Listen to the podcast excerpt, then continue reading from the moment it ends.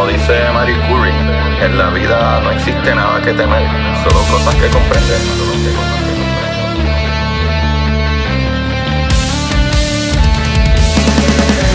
Recuerden correr y buscar la manera de aprender que más le divierta.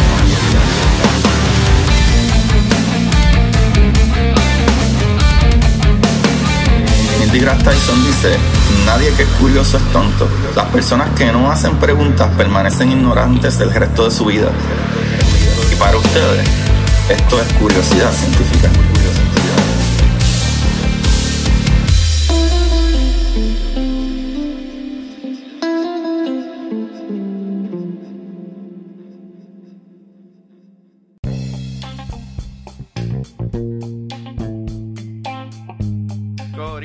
Buenas, ¿cómo están todos? Antes de empezar el capítulo, quiero que sepan que tienen que ir a jaboneradongato.com porque los jabones de Jabonera Don Gato son hechos a mano con ingredientes naturales y seguros para la piel, además que huelen súper ricos, así que no se pierdan la oportunidad, especialmente porque ahora pueden ir a jaboneradongato.com y cuando vayas a pagar, pones el código Curiosidad Científica Podcast para 10% de descuento.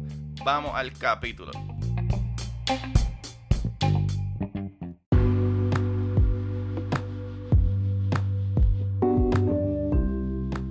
Buenas, Corillo de Curiosidad Científica. Bienvenidos a todos a otro episodio de Curiosidad. Con ustedes le habla su host Agustín Valenzuela, trayendo de las maravillas del universo. Y el día de hoy vamos a hablar de cosas maravillosas. Y es que estaba hablando con una amistad y comenzamos a medio filosofar al respecto de las cosas que se convierte en algo maravilloso cuando estás hablando de, ciencia y física y cuando vas entendiendo estos conceptos. Y al mismo tiempo, eh, él mismo me dijo, contra, pero no te jode, ¿verdad? No te daña la experiencia. De que, por ejemplo, si ves a lo mejor Star Wars, ahora pues dice, ah, no, eso es imposible, eso rompe las leyes de física y etcétera. Y la verdad es que para mí, que soy una persona que siempre me ha encantado la ciencia ficción y de ahí eso me trajo a la ciencia y ser más curioso, pues no pienso que me daña la experiencia, pero sí está en la parte de atrás de tu cabeza. Pero creo que es más con cosas del día a día, cuando escuchas la gente hablando o escuchas la gente eh, utilizando frases que simple y sencillamente aprendimos desde chamaquito como por ejemplo, como que ábrete la ventana para que entre fresco. Y la verdad es que tú no abres la ventana para que entre fresco, tú abres la ventana para que el calor que hay dentro del cuarto se disperse hacia afuera. Tú no puedes eh, poner frío en algo, tú simple y sencillamente remueves la temperatura. Eso sería la segunda ley de termodinámica. Y por ejemplo, la misma primera ley de termodinámica está hablando de que solamente eh, objetos, ¿verdad? Que estén, eh, ¿verdad? Objetos A, B y C. Por ejemplo, y no es la primera, es la, la ley 0. Es que así la hicieron, es 0 a, a, la 3. So, cuando habla de eso, te habla como que, ah, objeto A y B, eh, junto con objeto C, si están todos juntos, eh, y te, eh, ¿verdad? Después de un tiempo, están en armonía. Todos están, ¿verdad? La transferencia de energía de uno hacia otro, o temperatura, como lo quieran ver. Si A y C están, ¿verdad? en balance, pues B y C están en balance. Igual que, que ¿verdad? Que C y A. Pues, y, eso crea esa armonía de entre todos esos bloques, ¿verdad? Si tiene tres bloques y los pones juntos, eh, llega el punto que cuando está en, en, nivel balanceado, tanto el A con el C, como el B con el C o el B con el A, todos tienen la misma energía, pero es porque se transfiere entre ellas y se, ¿verdad? De, de lo más caliente a lo que está, ¿verdad? O estaba más frío y se mantiene, ¿verdad? En un balance. Una vez llega ese balance, todas las piezas, la A, la B y la C, van a tener la misma temperatura o la misma energía. Pero tú no abres la puerta para que entre el, el frío. Básicamente abres para que salga y se, eh, ¿verdad? Disperse el calor de dentro de la habitación hacia el aire, que tiene una temperatura más bajita. Eh, y así sería, si lo piensas de una manera física. Y por eso es que este capítulo como que me tripea, porque a veces son cositas que estamos acostumbrados a decir y es simple y sencillamente cultural, pero no están, no están bien. Y cada vez que uno empieza a aprender de estas cositas, pues uno de tripea, en verdad, un vacilón, en verdad, a mí me encanta. Es como, otro ejemplo que puedo decir, es como cuando la gente dice, eh, ah, Diantres se mató porque iba esmandado. Y la verdad es que él no se mató porque iba bien rápido. Si nada hubiese estado entre el medio de la persona que iba, ¿verdad? Digamos, conduciendo un carro, una motora o, corriendo o bajando una cuesta, ¿verdad? Que eso sucede mucho. Gente se escocota y se echaba toda, ¿verdad? Esquiando y bajando eh, por las montañas en nieve y personas mueren literalmente de esa manera, que tienen accidentes feos cuando van a una velocidad grande y se estrellan contra un árbol. Y esa es la cuestión, como que lo que te mata no fue que ibas bien rápido. Si nada te hubiese detenido no pasaba nada. Ahora lo que te mata es la desaceleración tan abrupta. El parar en seco es lo que te mata. Y pues cosas así, eh, eh, como que cositas que empiezan uno a cambiarle la mente. Y eso está súper cool, súper brutal. Eh, otra cosita es como cuando a veces yo hago esta pregunta, ¿verdad? Tricky. A veces hago esa pregunta de como que, ah, ven acá, te pregunto para que tengas idea. Y yo la he hecho en el podcast anteriormente, pero gente que está nueva en el podcast, pues bienvenido, para que sepan de las cositas que en el digamos aquí.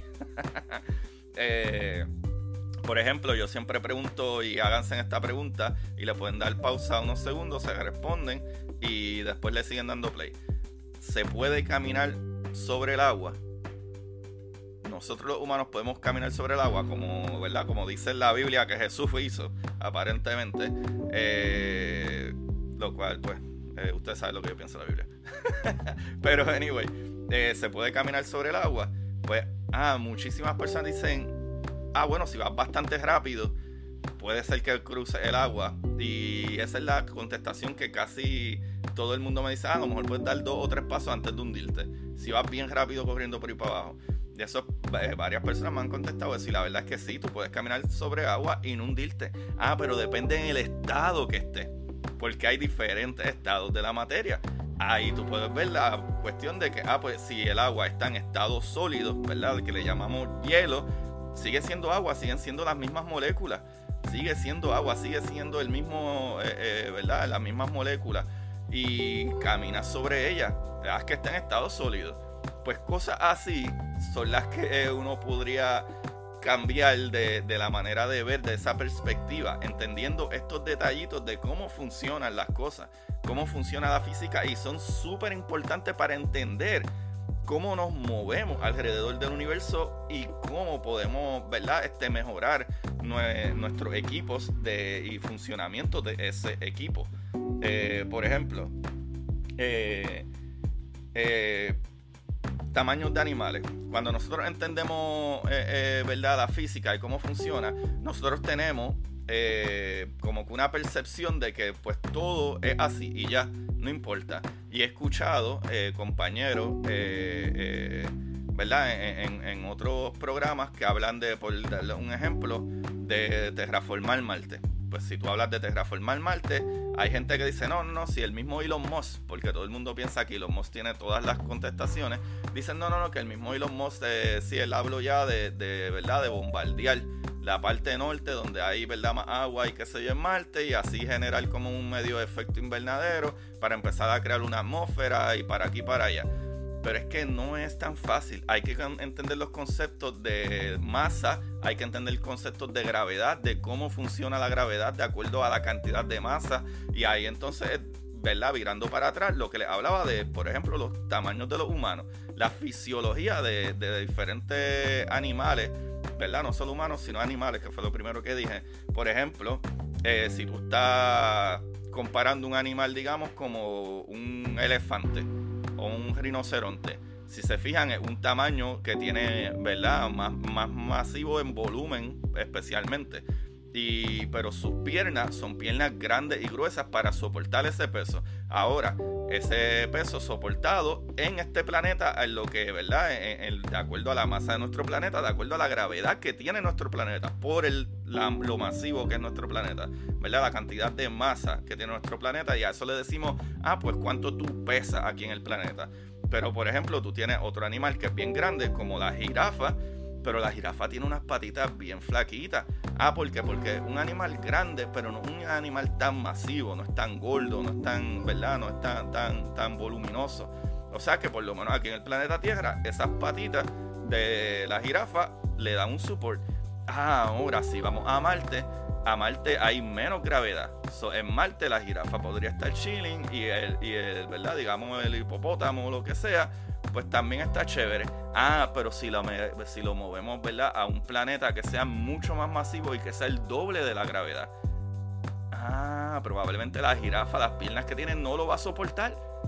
Ahora, a lo mejor el rinoceronte, ¿verdad? O el hipopótamo, sí, porque ya tienen piernas diseñadas para aguantar peso mucho más grande. Pero de la misma manera, junto con eso, podemos ver que eso yo lo vi en una serie que me gustó mucho de Expanse. Eh, esa serie está brutal. No me acuerdo ahora en qué aplicación es, pero, está súper chévere. Y algo que me gustó de que ellos hicieron es que habían unas colonias en Marte. Y como ya dije, en Marte hay menos gravedad. hay una tercera parte de la gravedad de la Tierra. ¿Qué sucede? Cuando está esta gente que le dicen los, ¿verdad? los marcianos, porque son de Marte, que ya se ha generado ¿verdad? gente que vive allá y humanos que ya no son humanos per se, pero nacieron y se criaron allá. Cuando en Expanse traen a uno de estas personas de vuelta al planeta Tierra, el tipo está sufriendo porque la gravedad de nuestro planeta Tierra es tres veces más fuerte que la que hay en Marte. Entonces acá este tipo está muriéndose del dolor porque su hueso, su musculatura no está diseñado para eso.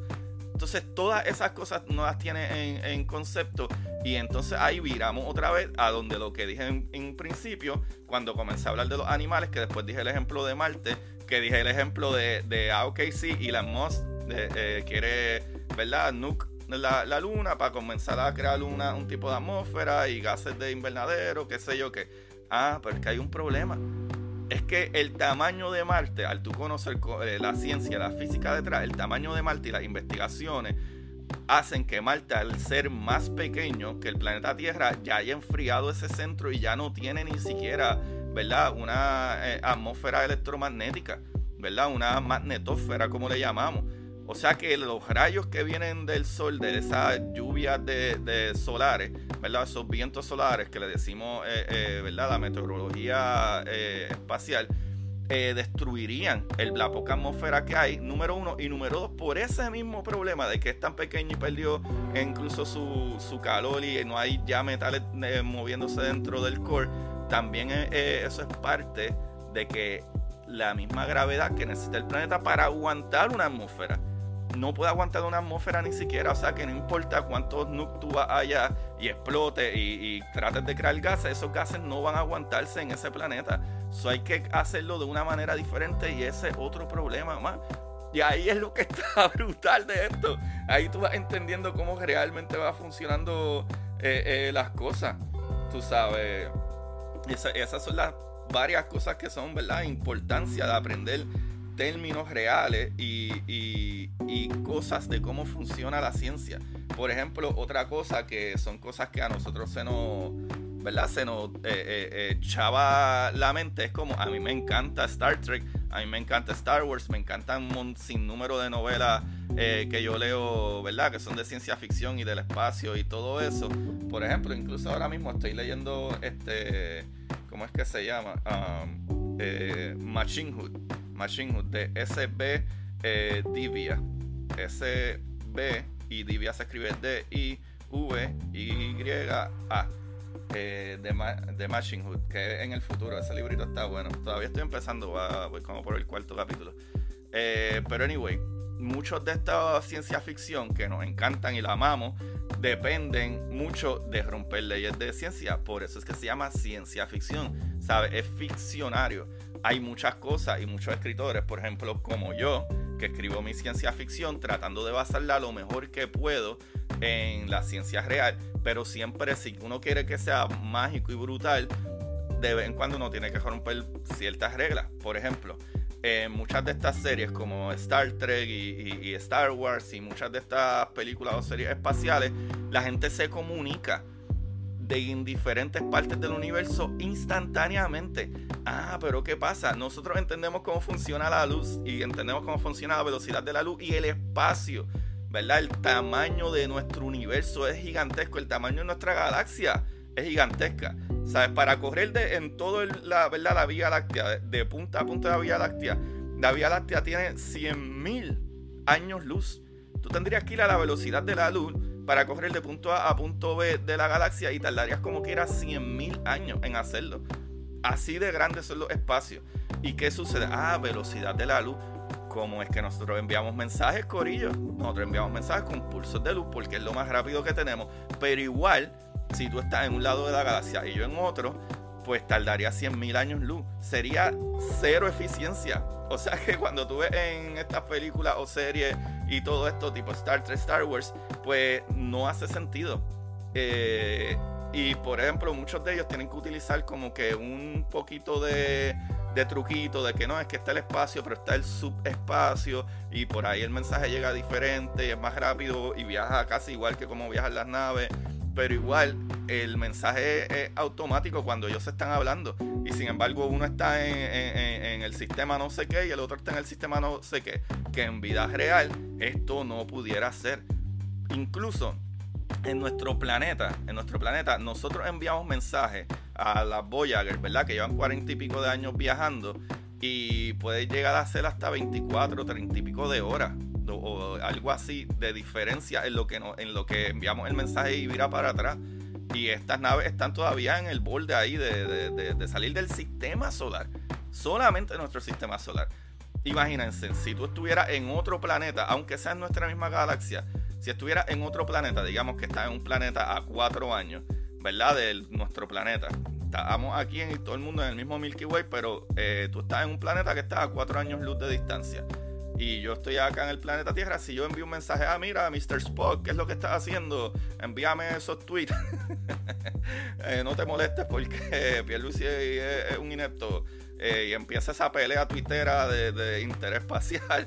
Pues no habría problema porque de aquí a que Spock reciba el mensaje y después me conteste para atrás, me ha pasado ocho años. Son tres, eh, cuatro años luz en llegar allá y cuatro años luz en que él me conteste el tweet molesto. Para cuando me llegue, me llegue el tweet ni me voy a acordar de qué fue lo que dije de Pierluisi. pues cositas así maravillosas son las cosas que uno va viendo eh, del campo, cómo funcionan las cosas, que es mucho más complicado de lo que se ve, pero a la que uno lo entiende, ¿verdad? Es más complicado de cómo lo enseñan en las películas o etcétera, o lo que a veces uno habla el día a día que parece algo medio random, como el ejemplo que dije, como no, ábrete la ventana para que entre el, el frío. El frío no entra, sale la temperatura y se esparce entre lo que era el aire que tenía una temperatura más baja que ahora se está agregando con la temperatura. Pero realmente no es que el frío entra a enfriar el calor, es que el calor se esparce, ¿verdad? Se dispersa en lo que tenía menos temperatura. son cositas que a veces parecen tontas, pero hay que entenderlas. Hay que entenderlas porque en sistemas cerrados, ¿verdad? Que digamos en sistemas cerrados computarizados, en, en naves, en velocidades, en comunicaciones, todas estas cosas, entonces uno tiene que tenerlo en la parte de atrás de la mente a la hora de tomar decisiones importantes. Incluso ahora que está Oppenheimer encendía, encendía, encendía, pueden ver hasta los efectos de antes de que se tirara la primera bomba nuclear, había un miedo real de que el planeta entero cogiera fuego por la cantidad de que de oxígeno y, ¿verdad? hidrógeno que hay. Pero más que nada es oxígeno, el oxígeno es súper flamable. Eh, eh, ¿Qué sucede? El oxígeno es el que le da vida al fuego. No habían cálculos per se 100% seguros. No es que ellos no sabían que no iba a pasar, pero sino que como quiera había una duda había una pequeña duda de que, bueno, yo creo que no, pero podría ser una posibilidad de cuando explote esta bomba nuclear y todo ese fueguetín, todo coja fuego. Los gases que hay en nuestra atmósfera y todo se prenda todo en fuego. Suerte que no sucedió, aunque ya tenían hecho los cálculos, si no me equivoco, y era poco probable, pero seguía siendo probable. Cosas así hay que tener en mente. Por eso es que incluso cuando estamos pensando en ir a la luna ahora y crear bases allí y todo eso, ¿cuál es la idea? Que, fue lo que hizo la nave de Rusia que se estrelló el sábado pasado. Eh, y va para el polo sur donde hay agua. ¿Por qué? Porque esas áreas son las que uno tiene que ir porque el agua está compuesta de qué? De hidrógeno y oxígeno. Y si separamos esas moléculas, los podemos usar como fuel, como gasolina para movernos. Así de especiales tú puedes encender algo, ¿verdad? Con el hidrógeno y darle vida y darle más fuego con oxígeno. Por eso es que muchas veces eh, la gente algo está prendido en fuego y le tiran un balde de agua y lo que hace es que se prende más todavía. Ah, porque esa agua está compuesta de un montón de, ¿verdad? de, átomos que son eh, oxígeno, hidrógeno. Y ahí esa es la cuestión. Es importante ver los pequeños detalles. Y eso está súper brutal, súper brutal, Corillo. Díganme que este episodio no está de show. Les dije que iba a ser una cosa fenomenal. el pensar en estas cosas hace a uno ver la vida más maravillosa y más hermosa, mano.